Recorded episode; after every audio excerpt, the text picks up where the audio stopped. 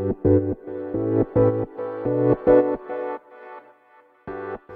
はようございます。なつきです。今日のテーマはビジネスの土台作りについてねお話していこうと思います。であの私今度ね6月にちょっとあの大きいねコミュニティのところでライブ登壇をさせていただくんですけどまあそこでね話す内容として、まあ、自分のね企業初期の振り返りだったりとかっていうね、自分がどういうストーリーでこの起業しようと思ったとか、まあ、そこからねどういうふうにやってきたかっていうのをお話ししようと思ってでなんかよくね振り返るんですよねその初期の頃の話とか。うん、で私が今そのメインでやってる電子書籍のプロデュースってあのなぜね私がこれをやったかっていうと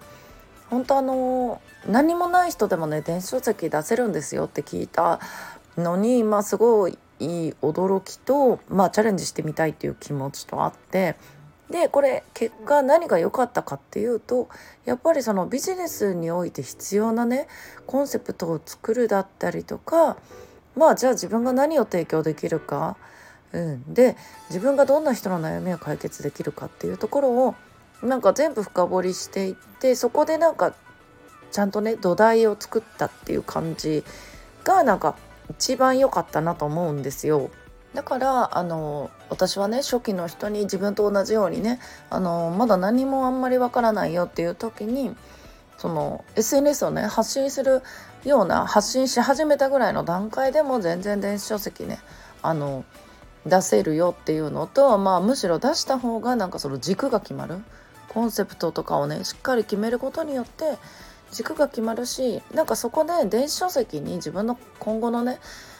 活動とか自分ができる提供できるサービスについてがっつり向き合って書くことによってなんか今後の発信の軸が決まると思ってるんですよね。で電子書籍もやっぱり無料でね Amazon に出版できるっていうことを考えてもその SNS のね延長線上にあるものだと思うんですよ。うん、無料で発信してそこから集客っていうか自分に興味を持ってもらってね。自分のところに来てくれるあの橋渡しをねしてくれるツールの一つだと思ってるのでまあ本当に SNS と同じような感覚でやってる、うん、だからなんか今だったらねまあ私は書籍とかあのライティングとかまあやっぱりそういう文章とかね。まあそれによったそのコミュニケーションだったりとか、うん、そういう発信をねやっぱり日々しているので、まあ、そういうのを思いついた時にそのタイミングで書籍にして出せるっていうのもすごい強いなと思ってて、うん、で